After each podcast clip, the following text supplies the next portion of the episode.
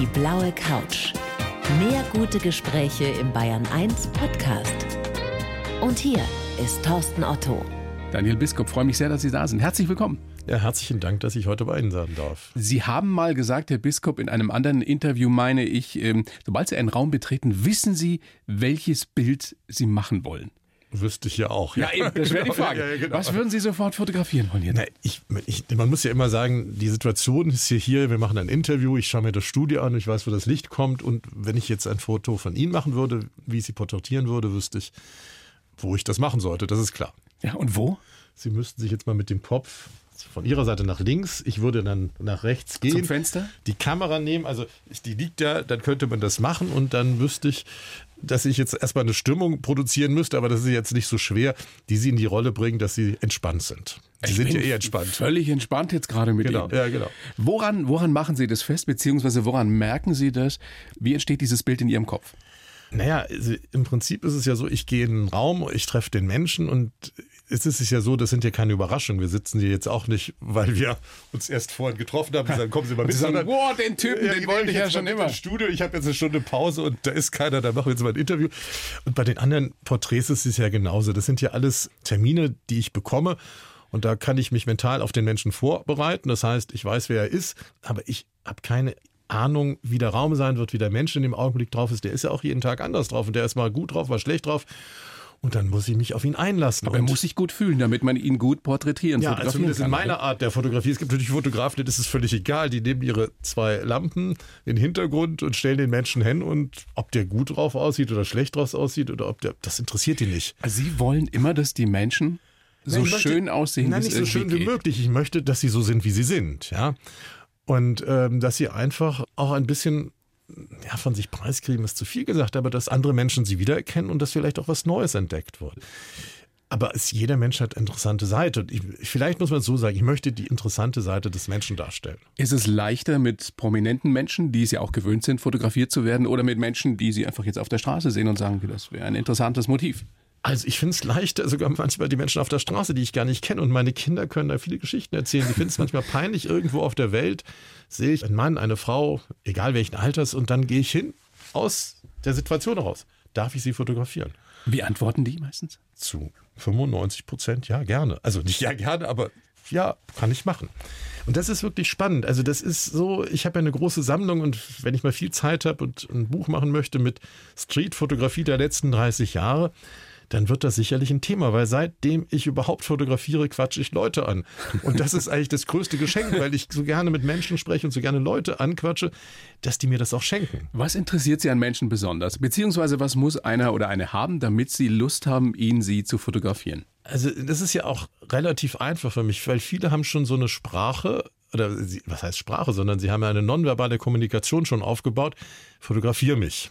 Das steht schon im Raum. Zumindest lese ich das so zwischen dem Passanten und mir, indem sie ja, manchmal ist es auch sehr einfach. Sie sind interessant gekleidet oder sie haben ein interessantes Gesicht. Es muss nicht nur schön sein, sondern sie müssen Typen sein. Und ich bin einer der ersten, der diesen, wir machen jetzt nicht Werbung, es gibt von einem Supermarkt, glaube ich, einen Werbestar, so ein älterer Senior in Berlin, mhm. der immer im Anzug rumläuft, den habe ich schon in Kreuzberg vor fünf Jahren fotografiert, bevor den die Werbung erkannt hat. Der lief da immer schon wie gestiegelt rum, so Anfang 70 mit Einstecktour. Ja, ich weiß, wenn Sie meinen. Ja. Genau. die Werbung. Ja. Genau. Und vor meiner Haustür da wo ich rumlaufe, lief der auch rum. Da habe ich gesagt, darf ich die fotografieren? Ja, klar. Und so ist es gerade in Großstädten oder auch auf dem Dorf.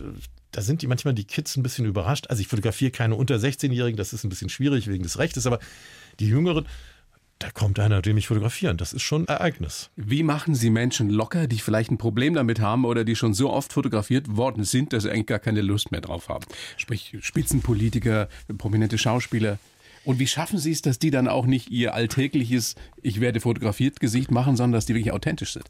Also nehmen wir mal das gute Beispiel des leider verstorbenen Karl Lagerfeld. Da hatte ich einen Porträttermin, ja, das ist, als er so dünn wurde, in einem Hotelzimmer. Und ich wusste, er ist schon einen Tag zuvor in Berlin und da bin ich zu ihm hingegangen bei einer Veranstaltung, wo er seine eigenen Bilder präsentiert hat. Und alle aus seinem Umfeld haben gesagt, du kannst das nicht machen, der wird es nicht machen.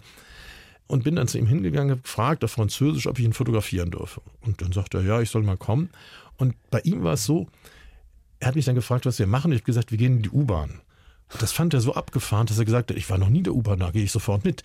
Oft ist es so, dass man die Leute in Situationen locken muss, oder was heißt, bringen muss, die sie selber spannend finden. Und dann haben sie Lust, damit zu machen. So einfach ist das. Wenn man so ein Kommunikator ist wie Sie. Ja, ich meine, Sie tun sich leicht mit Menschen. Ich habe ich das Gefühl. Also ja, ich glaube auch, dass ich mich leicht mit Menschen tue, obwohl ich eigentlich schüchtern bin. Meine Töchter denken auch immer, du bist nicht schüchtern, aber vom Typ her bin ich schüchtern. Vielleicht ist das so eine Übersprungshandlung. Ich muss mit Menschen in Kontakt treten, dann verliere ich meine Schüchternheit. Ihr Werk Wendejahre Ostdeutschland, 90 bis 95, das ist ja erschienen jetzt zum 30-jährigen Jubiläum des Mauerfalls. Da sind Bilder drin, die einen äh, so erstaunen, weil man kaum glauben kann, dass das jetzt schon 30 Jahre her ist. Wie ging es Ihnen, als Sie die Bilder ausgesucht haben? Wahrscheinlich unter Tausenden, oder? Ja, also das Buch habe ich jetzt zu diesem Jubiläum gemacht und es zeigt vor allem die Zeit nach der Wiedervereinigung. Weil für uns Westdeutsche hat sich ja überhaupt nichts verändert. Wir saßen vorm Fernseher am 9. November und haben gedacht, hey, da ist ja Olympia, Weltmeisterschaft, alles auf einmal. Spannend. Spannend, aber das war's auch. Das war, das Spiel ist zu Ende, wir gehen zum Alltag rüber und ja, morgen was koche ich und die Kinder müssen in die Schule und alles hat sich ja nicht geändert. Und für die Ostdeutschen war es komplett Für die alles. Ostdeutschen hat sich mit dem 9. November dramatisch alles geändert und vor allem mit der Einführung der D-Mark hat sich noch viel mehr geändert. Und ich habe mir dann gedacht, es gibt ja so eine gewisse Unzufriedenheit in Ostdeutschland, die, woher rührt die? Und jetzt haben wir die Wahlen in Thüringen gehabt. Wir haben gesehen, dass da knapp ein Viertel eine Partei wählt, die für westdeutsche Verhältnisse sehr speziell ist durch ihren Vorsitzenden und dass auch viele noch die linke Partei wählen, die ja auch eine andere Vergangenheit hat. Also 50 Prozent der Ostdeutschen wählen eine Partei, die, sag ich mal, nicht so westkompatibel ist. Und das hat Ursachen. Und wenn man dann zurückblickt in die Vergangenheit, in die Zeit nach der Wende, also nach dem 3. Oktober vor allem, dann sieht man, dass viele Menschen mit der neuen Situation einfach überfordert waren. Sie wussten nicht, als sie im November 1989 oder im Oktober bei der friedlichen Revolution auf die Straße gegangen sind, wohin das führt. Sie wollten Freiheit, sie wollten reisen, aber sie wollten auch, dass ihr Leben gewürdigt wird. Und das ist eben wohl zu wenig passiert. Das ist zu wenig passiert. Wie Sie es so schön gesagt haben, wir Westdeutschen haben ein paar Tage gestaunt, sind zum Alltag übergegangen und für die Ostdeutschen wurde alles auf den Kopf gestellt. Wurde alles auf den Kopf gestellt und die ersehnte D-Mark. Es gab ja schon im Ende November in Weichen Leipzig bei einer Montagsdemo dieses Plakat, kommt die D-Mark, bleiben wir, kommt sie nicht, dann gehen wir, ist leider für manche auch zur Katastrophe geworden, weil mit der D-Mark kam auch die Arbeitslosigkeit. Wenn Sie sich überlegen, am 1. Juli gab es 13 Prozent Menschen in der DDR, die in der Landwirtschaft gearbeitet haben. Am 2. Juli sind dann 10 Prozent mal ruckzuck arbeitslos geworden. Und so haben viele Menschen dadurch die Erfahrung gemacht, die D-Mark ist zwar ganz schön, aber wenn kein Mensch unsere Produkte kauft, dann hilft mir das auch nichts, wenn der Arbeitsplatz nicht mehr da ist. Haben Sie das damals verstanden? Am 9. November sind Sie hingefahren, am 10. November standen Sie dann auf der Mauer am Brandenburger Tor und haben fotografiert, sind Menschen begegnet, haben mit vielen gesprochen. Haben Sie damals gewusst oder geahnt, das würde so kommen? Viele würden zum Verlierer werden? Am 9. November habe ich das nicht gewusst. Weil Sie gefeiert wie alle anderen auch. Naja, da habe ich, war ich einfach ein Teil der Masse und bin halt mit meiner Kamera rumgesprungen. Am 9. November habe ich das nicht gewusst. Ich habe dann, als sich das alles neu geordnet hat, schon im Dezember, als aus dem Slogan Wir sind das Volk, wir sind ein Volk draus geworden ist, gemerkt, dass es zwei Positionen gab. Einmal hat der Westen nicht darauf gewartet. Es gibt den Historiker Mommsen, der hat 1981 geschrieben, der Westen war sich eigentlich selbst genug, der war komplett der hat die DDR als Ausland gesehen und das war eine lange Zeit, 45 die wurde Jahre. einvernahmt, wie es viele empfunden haben? Ja, die Situation war so, dass die Westdeutschen sich nicht für die Wiedervereinigung interessiert haben. Aber ein Teil der Ostdeutschen, aber nicht alle. Aber dieser Teil der Ostdeutschen hat natürlich gedacht, es kommt die DDR mit D-Mark, um das jetzt mal so ein bisschen salopp zu sagen. Dem ist nicht so gewesen. Das habe ich aber natürlich am Anfang nicht gespürt. Ich habe das eigentlich erst so gespürt im Januar, also als diese Volkskammerwahl klar war, dass sie am 18. März sein wird, dass der Wahlkampf losgeht, da habe ich gesehen, wie die unterschiedlichen Positionen sind. Wie haben Sie denn die Stimmung empfunden damals, als Sie auf der Mauer standen? Haben Sie das noch präsent, diese Bilder noch vor Augen? Ja, allein die Tatsache, man muss ja wissen, am 9. November saß ich in Augsburg, war vorher in der Uni, dann war ich Kaffee trinken und, und dann kam die Nachricht und mir war klar, ich muss ins Auto. Und dann bin ich mit einem Freund, Markus Böhm, aus Augsburg nach Berlin gefahren und schon an der Grenze, also von Augsburg nach Berlin sind 600 Kilometer, 300 im Westen, 300 im Osten, hat der Grenzer nicht mehr so richtig in unseren Pass geschaut. Und keiner hat im, im Tank gestochert und keiner hat einen Spiegel unter das Auto getan. Da habe ich gedacht, hey, ist ja alles anders.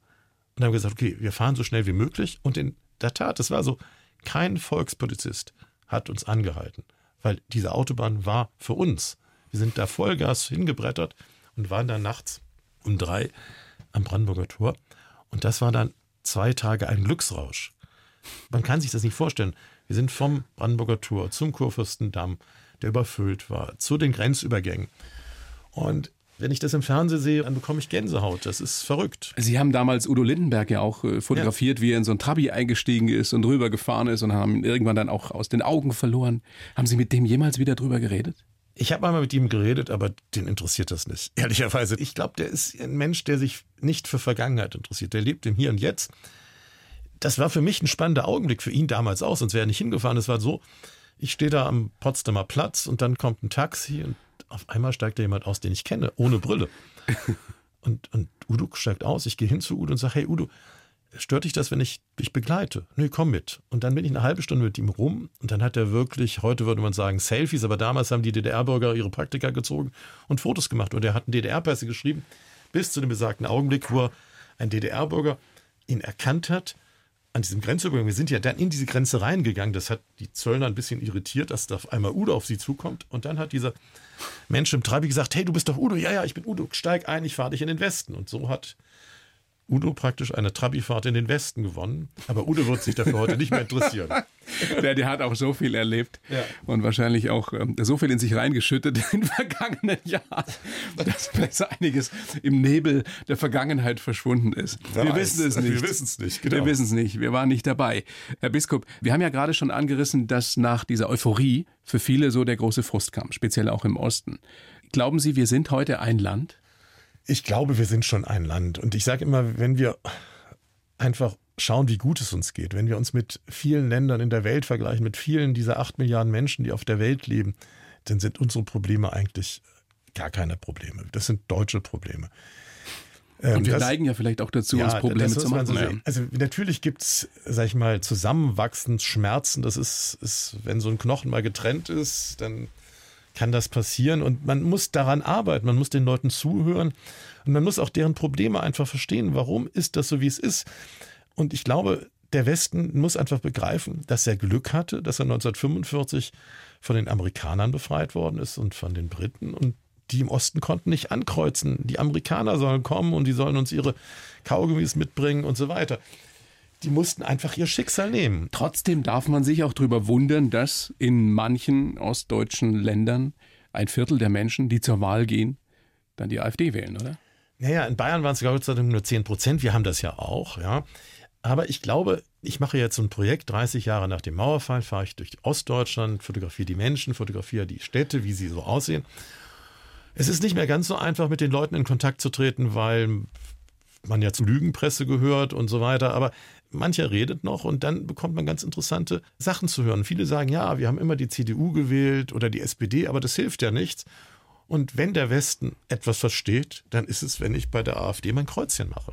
Aber das, nochmal, wenn, dann kann es Protest sein, aber es wird nichts zum Guten verändern. Ja, aber ich glaube, dass viele Menschen so frustriert sind, so ich will nicht sagen hoffnungslos, weil, wie gesagt, ich finde es nicht so, aber man, ich bin nicht der Mensch, der in Zittau lebt oder um jetzt nicht Zittau zu verunglimpfen, aber in ihren Regionen, die 40 Prozent der Mitmenschen verloren haben. Und wenn sie selbst Chemnitz, Chemnitz hatte vor der Wende 330.000 Einwohner, heute hat es 230.000.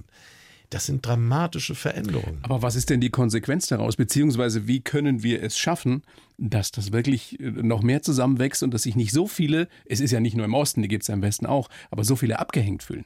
Da muss man wirklich investieren. Also wir müssen praktisch ganz neu denken und wir müssen halt diese Region nicht noch weiter ausbluten lassen. Also jetzt, vielleicht gibt es manche Hörer, die Ostdeutschland ein bisschen kennen. Also nehmen wir mal Burg oder Zitter da ist eigentlich nicht sehr viel geboten. Und heute ist es, nach heute ist es so, wenn man dort Abitur macht und man ist jung und ein bisschen lebenslustiger, wird man nicht in dem Ort bleiben. Das heißt, die Menschen werden immer älter und eine bestimmte Gruppe von kreativen Geistern verlässt das Land oder geht in den Westen.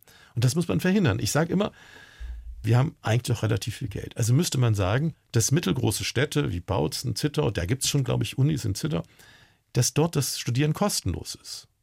Also die können praktisch, kriegen noch Geld dafür. Um einfach junge Menschen dahin um Leute zu bringen. dahin zu bringen und zu sagen, okay, abzuhalten, da ja, und dass im Prinzip neue interessante Studiengänge dort produziert werden. Und vielleicht, genauso wie jetzt, ich wohne auch in Augsburg, da kommt die Uniklinik, da gibt es einen Hype, weil die ganze Stadt, da sind die Grundstückspreise explodiert und so weiter, weil es sollen noch weitere Unternehmen kommen.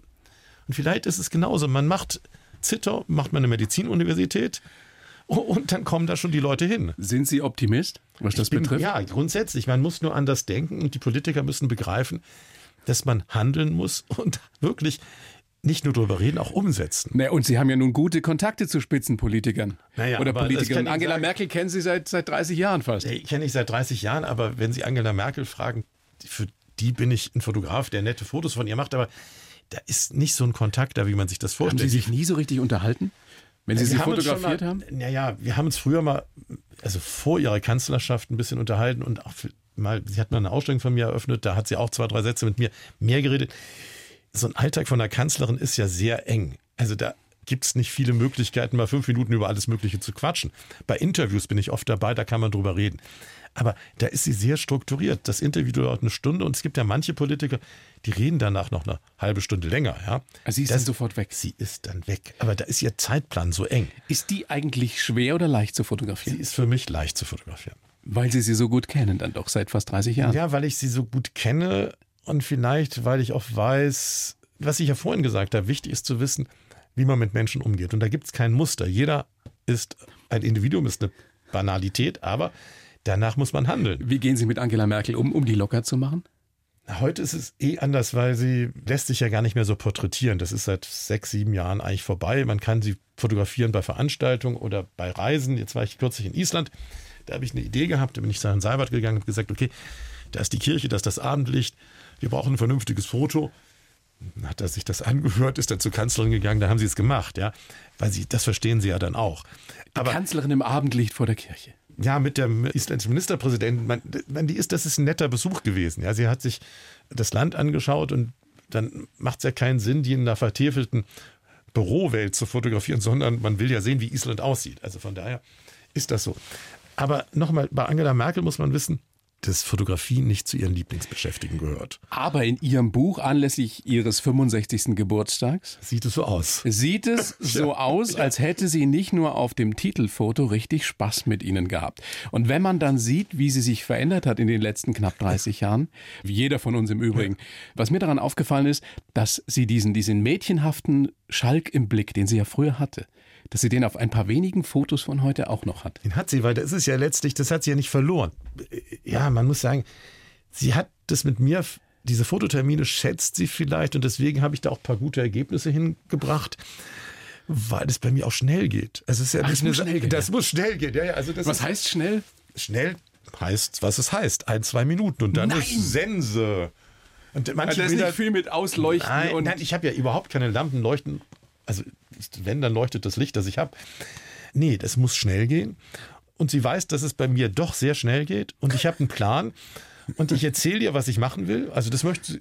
Und dann sagt sie, ja, mache ich oder mache ich nicht. Das sieht man hier auf den. Habe ich gesagt, wo können Sie- sitzt sie da auf diesem Titel? das ist praktisch, das sind die Stufen vor ihrem Büro im Kanzleramt. Da sind, also wer da schon mal war, dann geht da in so eine kleine, so ein Atrium und da sind Stufen auf beiden Seiten. Und da habe ich sie gefragt, ob sie mal sich vorstellen können, sich darauf zu setzen. Und sagt sie, ja, kann ich. Man muss immer fragen, man muss auch immer schauen, wie ist gerade Sonne und Mond an dem Tag. Das muss man wirklich wissen. Also ja, das ist nicht unwichtig, dass man so ein Gespür hat. Aber sie vertraut Ihnen, oder? Wenn Sie einen Vorschlag machen, Ja, all diese Fotos sind so entstanden, weil sie mir vertraut hat. Also meine, es gibt zum Beispiel das Foto da von 2000 aus dem CDU-Parteihaus in Berlin. Da ist sie mit Konrad Adenauer abgelichtet. Und dann habe ich ihr gesagt, ob sie sich vorstellen könnte, dass wir ein Foto mit Konrad Adenauer machen. Und sie sagt, ja, können wir machen. Ich habe ihr nicht gesagt, wie sie sich da hinstellen soll. Sie hat sich selber in der Konrad Adenauer-Pose hingestellt. Das war auch interessant. Da wäre ich gar nicht drauf gekommen, weil ich gedacht habe, ich kann ihr nicht das zumuten, dass sie sich so praktisch Adenauer-mäßig da präsentiert. Aber das hat sie selber gemacht. haben Sie ein Feedback gekriegt von ihr persönlich zu Bisher dem noch Band? nicht. Bisher noch nicht, aber das wird es bestimmt geben. Ja. Aber bisher habe ich es noch nicht bekommen. Weil Sie gerade gesagt haben, Mond und, und, und Sterne und so weiter. Warum ist das wichtig? Na, weil jeder ist doch jeden Tag anders drauf. Also auch Menschen. Ach, Sie meinen so stimmungsmäßig? Stimmungsmäßig. Ja, das hat jetzt nichts mit, mit Licht der, zu tun. Oder? Nichts damit zu tun, sondern es ist einfach, wie ist der Mensch aufgestanden? Was hat er für wichtige oder schwierige Telefonate gehabt? Was hat er für ein persönliches Problem gerade? Es hat ja jeder irgendwas. Ja, klar. Und das muss man mit berücksichtigen. Boah, ist das spannend, Ihr Beruf.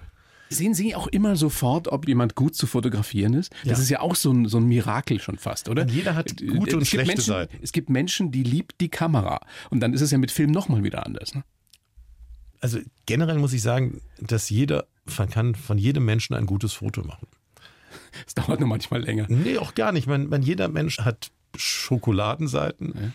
und die erkennt man sofort. Also mir hat mal einmal Petra Schürmann hat mir mal. Großartige Kollegin hier vom BR auch. Hat mir, da war ich sehr jung, da war ich vielleicht so 30 oder noch jünger, 25, mal den Tipp gegeben: Herr Biskup, fotografieren Sie Frauen immer leicht von oben.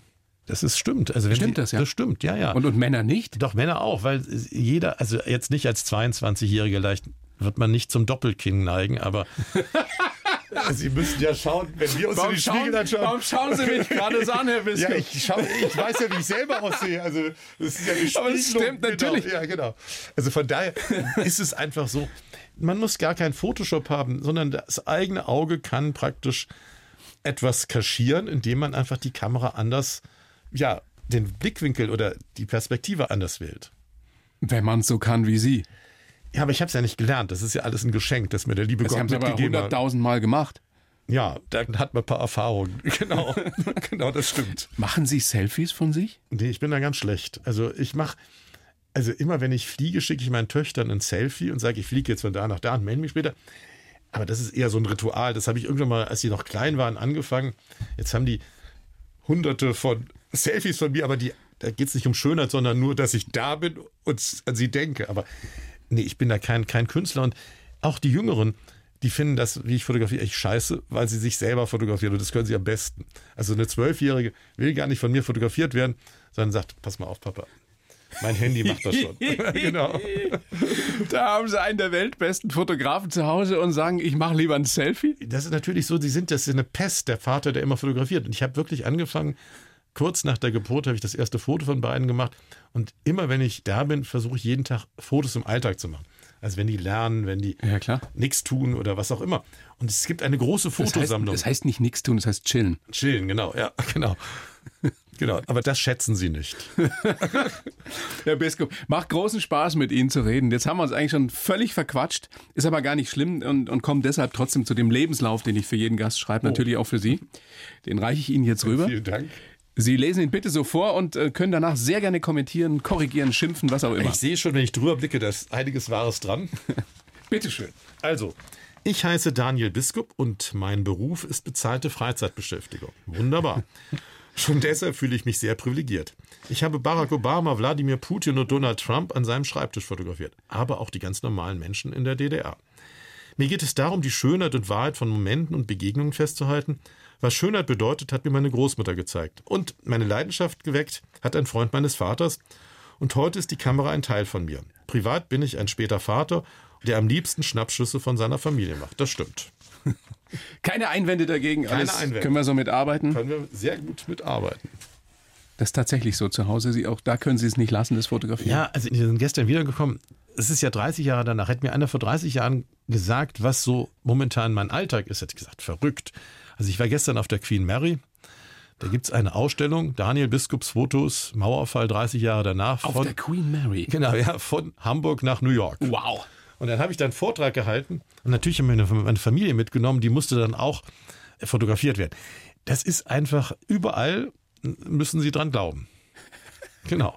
und, und die Mädels mögen es nicht. Ich sage immer, meine Mutter wollte auch nicht fotografiert werden und dann hat sie irgendwann mal erkannt, einmal abdrücken, dann ist das vorbei. Je schneller man mitmacht, desto das einfacher ist, dass es schnell geht. Ja. ja. genau. Wollen wir doch mal gucken, wie Sie so geworden sind. Der Biskup geboren am 27.11.62 in Bonn. Ja. Die Eltern beide Flüchtlinge.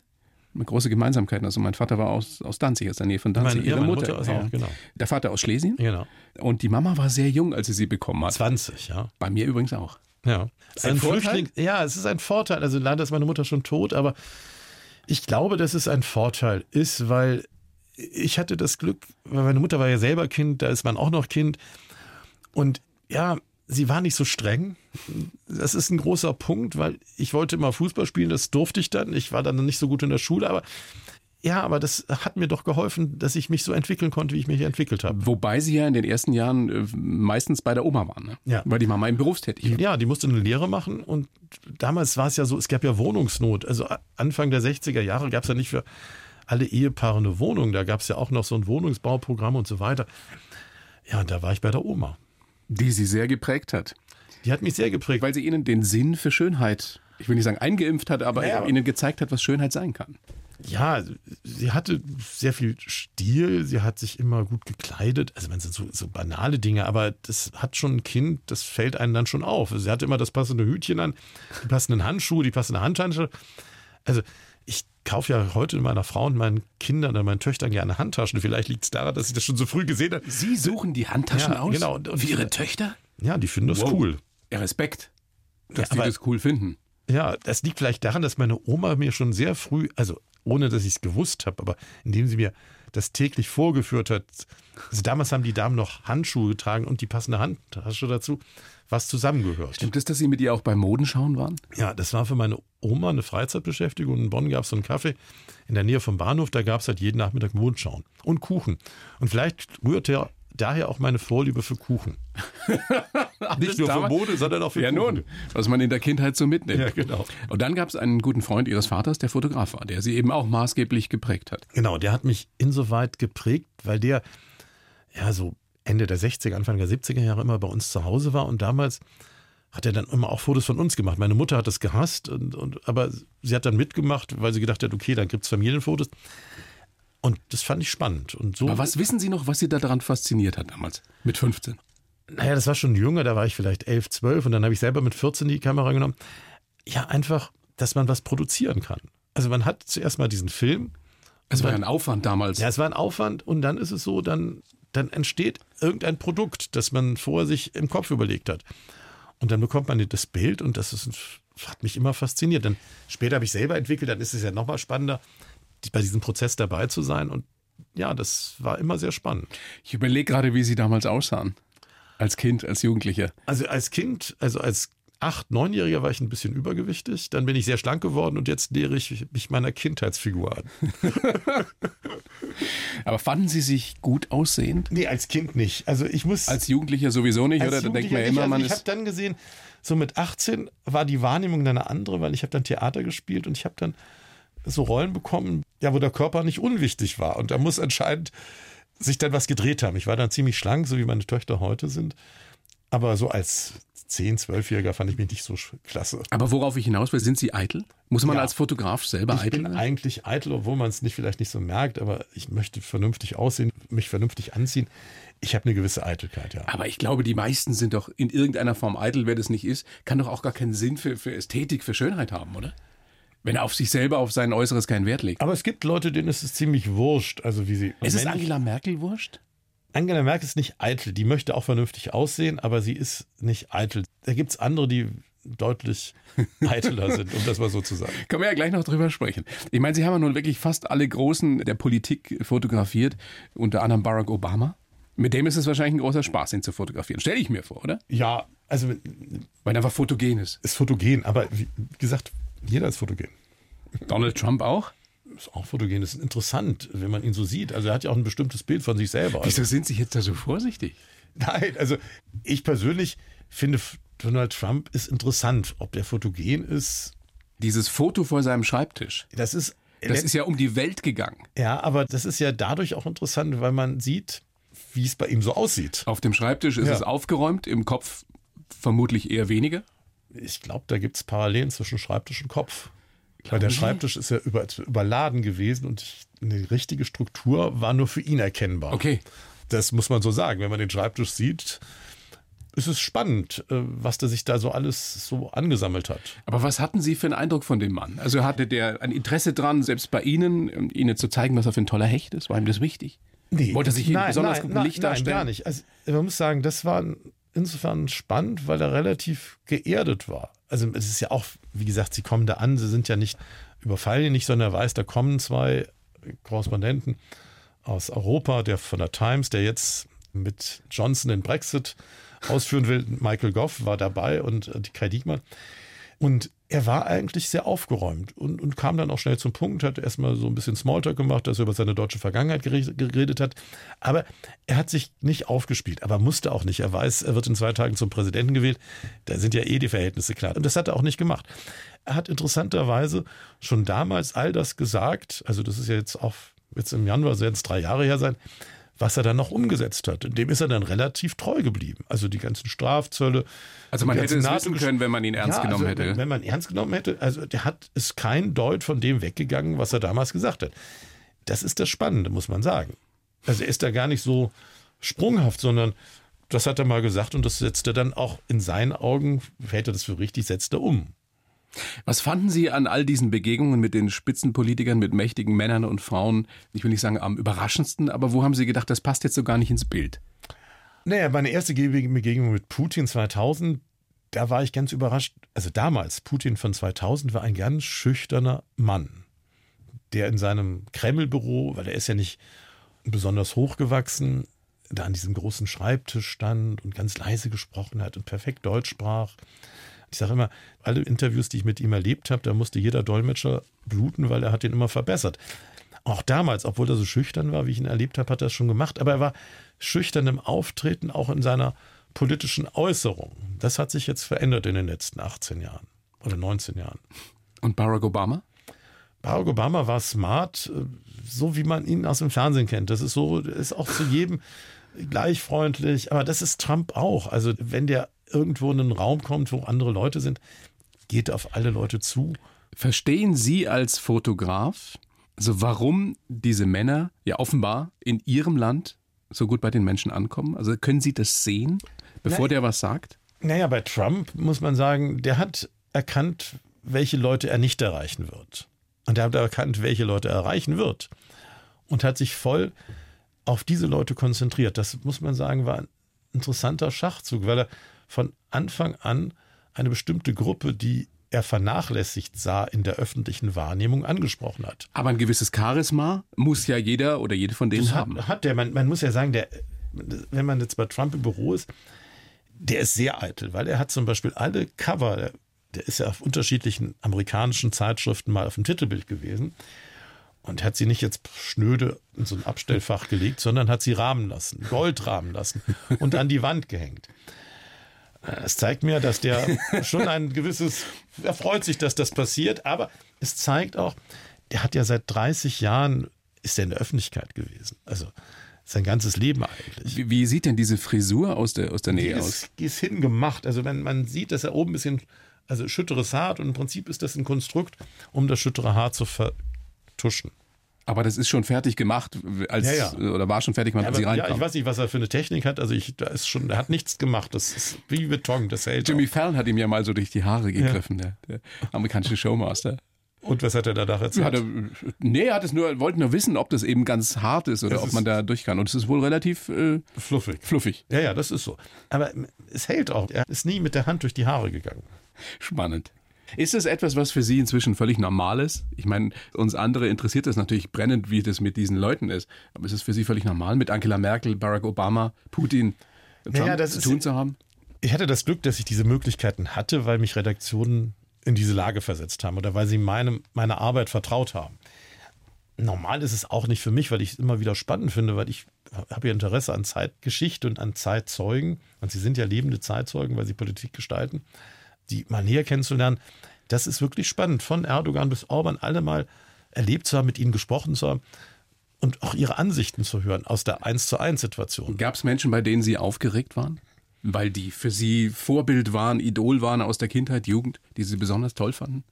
Aufgeregt nicht. Als Fotograf haben Sie das Privileg, viele Sachen machen zu können, aber Sie haben auch das Pech, wenn Sie in dem Augenblick in Anführungszeichen versagen, war es das. Da hat man immer einen Respekt vor dem Moment. Also Früher, ob der Film richtig drin war, ob sie richtig belichten. Heute, ob ja alles so ist, wie es ist. Also vor der Technik und haben sie Respekt. Vor dem Moment selber nicht, weil sie wissen, der ist auch nur aus Fleisch und Blut und das lernt man in dem Beruf ja, auch, oder? Man, ja, man hat Respekt vielleicht vor der Lebensleistung. Das ist der Punkt. Aufgeregt war ich ein bisschen beim Papst, also Papst Benedikt, den habe ich jetzt mal porträtiert vor zwei Jahren. weil das sehr ungewöhnlich ist. Und das hat dann geklappt. Und da war man vorher schon ein bisschen aufgeregt. Ja. Ist es das, worum es geht oder worum es Ihnen geht, was sich in den Lebenslauf reingeschrieben hat, die Schönheit und die Wahrheit von Momenten und Begegnungen? Ja, Sie haben als Fotograf das Privileg, Sachen für die Zukunft einzufangen. Und das finde ich ganz spannend. Ja, etwas Bleibendes zu schaffen. Also nicht, weil man wichtig sein möchte, sondern einfach, weil es eine der wenigen Möglichkeiten ist, dass so etwas entsteht. Gibt es ein Lieblingsfoto? Ich meine, wahrscheinlich eine Frage, die, die wenig Sinn macht, aber ich stelle sie trotzdem in Ihrem Buch Wendejahre. Auf das es Sie besonders gibt, stolz sind? Na, stolz nicht, aber es gibt eine Serie von Porträts in dem Buch Wendejahre, das sind die Porträts von Arbeitslosen. Die habe ich jetzt im Zuge dieser Recherche gefunden und, und habe gesehen, dass diese Bilder sehr viel aussagen, weil die im Prinzip mehrere Generationen betreffen, die eigentlich gedacht haben, jetzt kommt das Glück über sie, aber es kam nicht das Glück über sie, sondern nur eine ungewisse Zukunft. Also ein Foto oder Fotos, die Ihnen, die Ihnen mehr bedeuten als all die Prominenten? Ja, weil die Prominenten, das ist auch so eine Sache, wenn Sie auf meiner Homepage sind, sind Sie da 100 Prominente oder mehr. Aber welcher Prominente wird in 20 Jahren noch prominent sein? Oder für wen werden sich die Leute interessieren? Und da sind nur ganz wenige. Vielleicht Kohl, Merkel, Trump, Obama, Lagerfeld, aber. Schauspieler gar nicht? Die sind in ihrer Generation bekannt. Ich habe zum Beispiel mal Lilo Pulver fotografiert. Die Älteren unter uns werden sich erinnern. Ja, die, ja, das ist so, da profitiere ich bis heute davon, weil alle Zeitungen, die rauf und runter drücken, die praktisch von 60-Jährigen und darüber hinaus sind, gelesen werden. Aber wenn Sie heute einen 20-jährigen Lilo Pulver, der weiß nichts damit anzufangen, oder Heinz Erhardt oder Heinz Rühmert oder ein Idol meiner Kindheit, Hans Moser. Haben Sie auch porträtiert? Nee, aber ich habe ihn gerne im Film gesehen. Ja.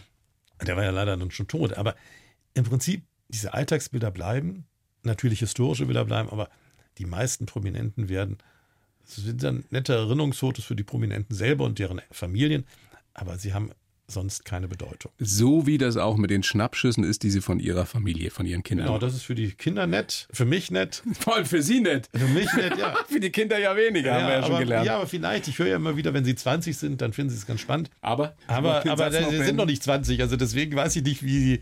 Aber ich sehe schon, dass mal die Mimi und auch die Hedy, die nehmen manchmal die Bildbände, ich habe ja so Bildbände gemacht, wo sie so ein, zwei, drei Jahre alt sind. Das finden sie jetzt auch süß. Und fotografieren das manchmal ab und haben es dann auf dem Smartphone so ein Foto, wo dann die eine äh, ein Baby ist und die andere schon ein bisschen größer. Da sehe ich schon, das wird schon akzeptiert. Hätte ich das nicht gemacht, hätten sie diese Bilder nicht. Das ist das, was übrig bleibt von ihrer Lebensleistung. Ja, genau. Dass ihre Kids die Fotos mit dem Smartphone abfotografieren. Ja. Herr Biskup, großes Vergnügen, dass Sie da sind. Mir großen ja, Spaß gemacht. Dank, das ging ja ruckzuck. Sehr gerne, sehr gerne. Ja, nun, Stunde ist, ist so gut wie rum. Das geht immer wahnsinnig schnell. Die blaue Couch, der Bayern 1 Talk als Podcast. Natürlich auch im Radio. Montag bis Donnerstag ab 19 Uhr.